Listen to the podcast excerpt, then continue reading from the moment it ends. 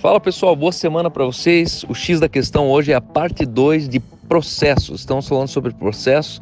Eu já falei no primeiro áudio sobre três coisas que estão escondidas atrás do processo. Primeiro, a maturidade, segundo, a autoridade e terceira, a sabedoria. E hoje eu vou compartilhar as últimas duas e mais importantes coisas que estão escondidas atrás do processo. Em primeiro lugar, em quarto lugar, na verdade, mas o primeiro lugar de hoje, atrás do processo está a vitória. Ninguém vence uma batalha sem ter lutado, ninguém vence uma corrida sem ter corrido, ninguém vence é, uma vitória sem ter lutado. E essa é a lógica do processo. É impossível você erguer um troféu daquilo que você não competiu. Né? E a, os processos na vida eles são justamente os desafios que nos levam ao pódio. Então, se você quer ter vitórias, é inevitável que você vai precisar se submeter a processos. É interessante que Jesus, ele sempre estava se orientando por processos. Jesus ele falou: "Eu não vim para condenar o mundo, mas eu vim para salvar o mundo". E aí eu fico olhando, pensando, pô, a missão de Jesus de salvar o mundo virou o maior rolê onde Jesus, ele, o, o, o Deus, se fez homem para que o homem pudesse novamente se tornar Deus. Né? Ele veio, habitou entre nós, viveu os 33 anos.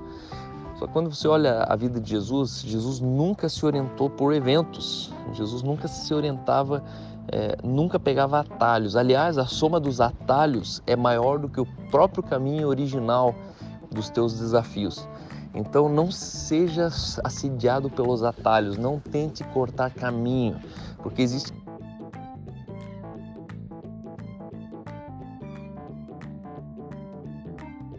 precisa fazer um bolo, né? E a Aline, ela gosta de fazer bolo, faz uns bolos muito bons, é, principalmente a cheesecake natural que ela faz. Meu Deus do céu, quando ela faz eu eu saio até da dieta.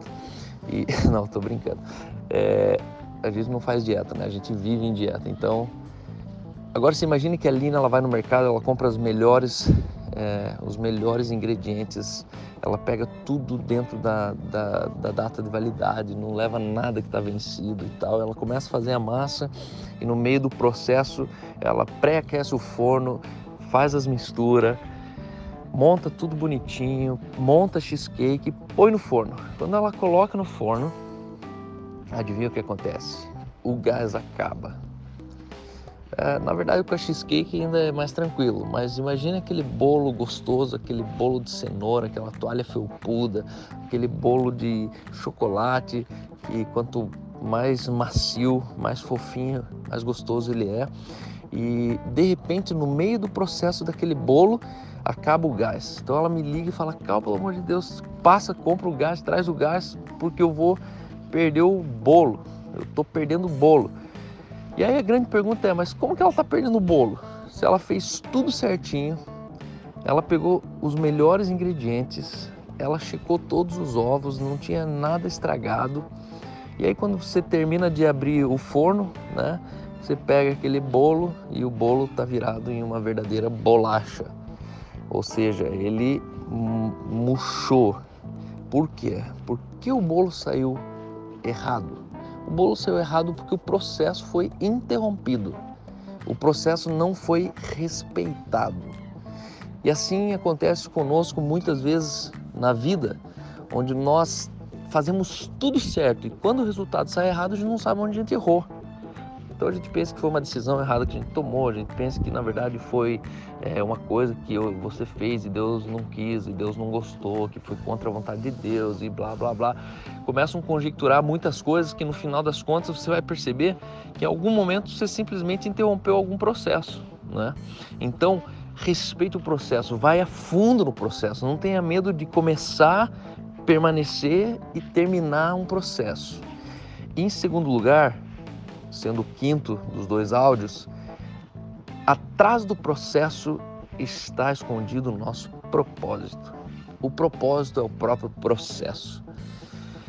Algumas pessoas escrevem para mim angustiadas, depressivas, perguntando, Cal, qual é o verdadeiro sentido do propósito na minha vida? Eu não sei qual é o propósito da minha vida.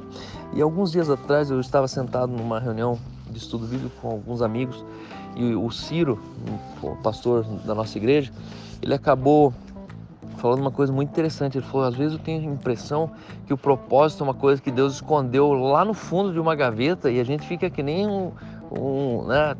A gente se sente um, um, um, trouxa correndo atrás, procurando o tal do propósito que ninguém sabe. Então, eu, brinco, né, que a cada três crentes, dois e meio não sabem qual é o propósito da vida deles. Por quê? Porque a gente não entende o que é esse negócio de propósito.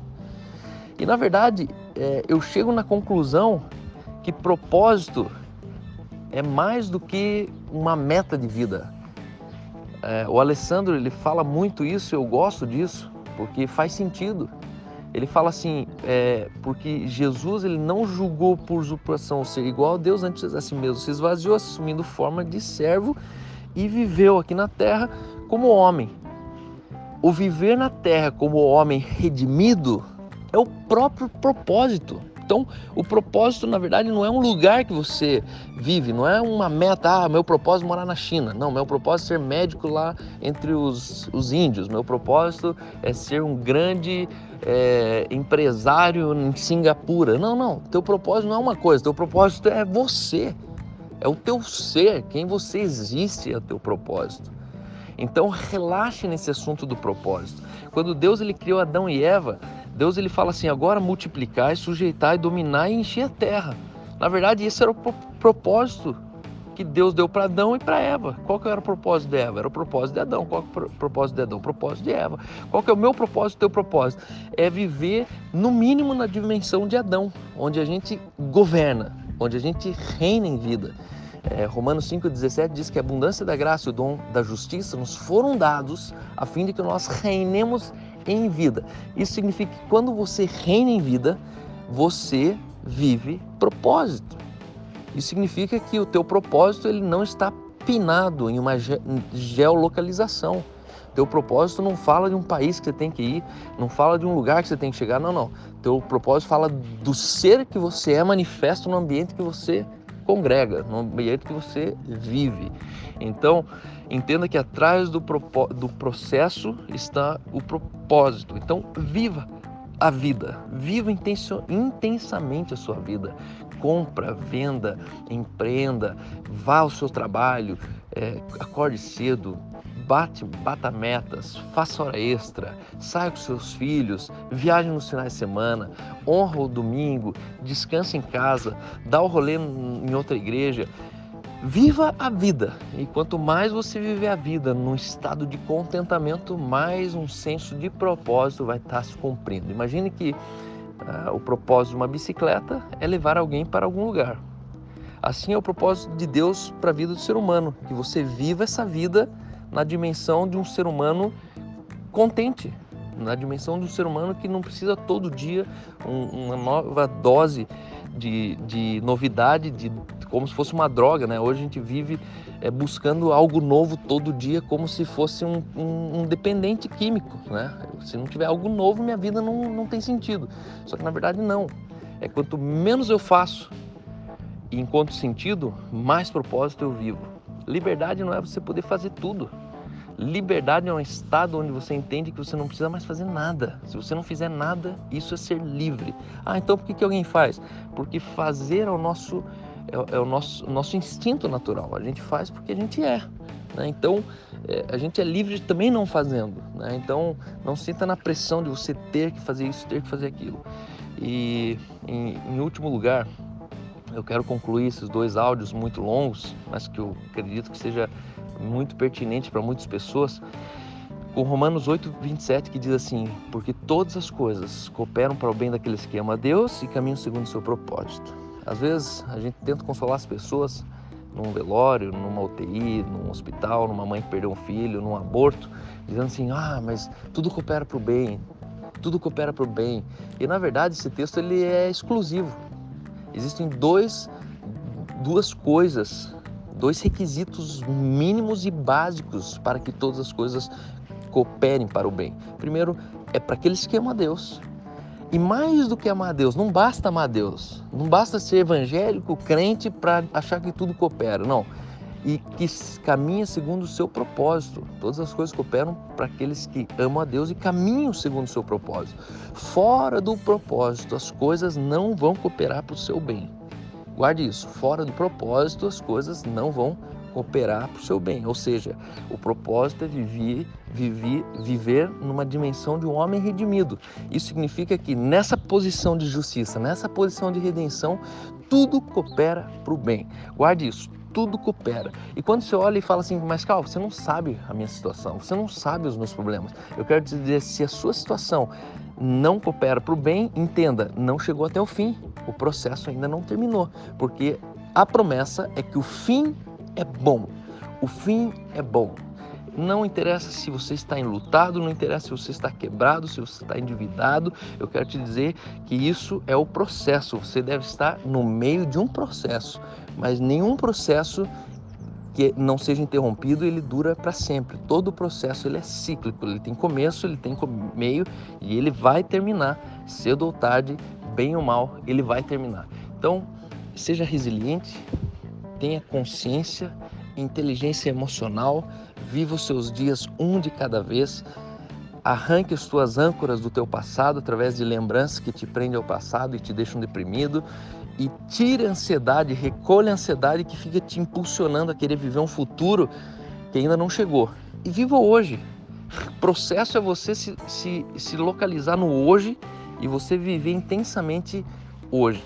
Eu oro para que a sua vida seja uma vida onde as somas dos processos garante o seu resultado final. A questão na vida, entenda, não é chegar antes, é chegar até o fim. Por isso que a vida dói para muitas pessoas. Porque se fosse um sprint de 100 metros, era simples. A gente se preparava, comia, bebia bem e dava o sprint e pronto. Só que a vida é uma maratona. É quem chegar e cruzar a linha vence. E isso pode levar 60 anos, 70, 90 anos. A linha é o seu último dia de vida. Por isso, chegue bem. Quanto mais os dias passam, melhor você tem que dosar a sua energia. Então, resumindo, honre processos, porque no processo está escondido a maturidade, está escondido a autoridade, está escondido a sabedoria, está escondido a vitória e está resumido e condensado o, processo, o propósito na sua vida. Deus te abençoe, tenha uma boa semana. Eu espero que você tenha sido edificado com essa mensagem e que outras pessoas também, através de você, da sua vida, também sejam alcançadas. Obrigado por todos aqueles que têm é, feito viralizar. São mais de 4, 5 mil pessoas que recebem essa mensagem semanalmente e isso tem gerado muitos é, testemunhos. As pessoas elas mandam para os familiares, para grupos de trabalho e não tenha medo, alguém precisa ouvir. A fé vem pelo ouvir da palavra de Cristo e essa é a minha responsabilidade com você de, através do X da questão, trazer um pouco da mente de Cristo, do insight de uma mente de Cristo para você. Um grande abraço e boa semana.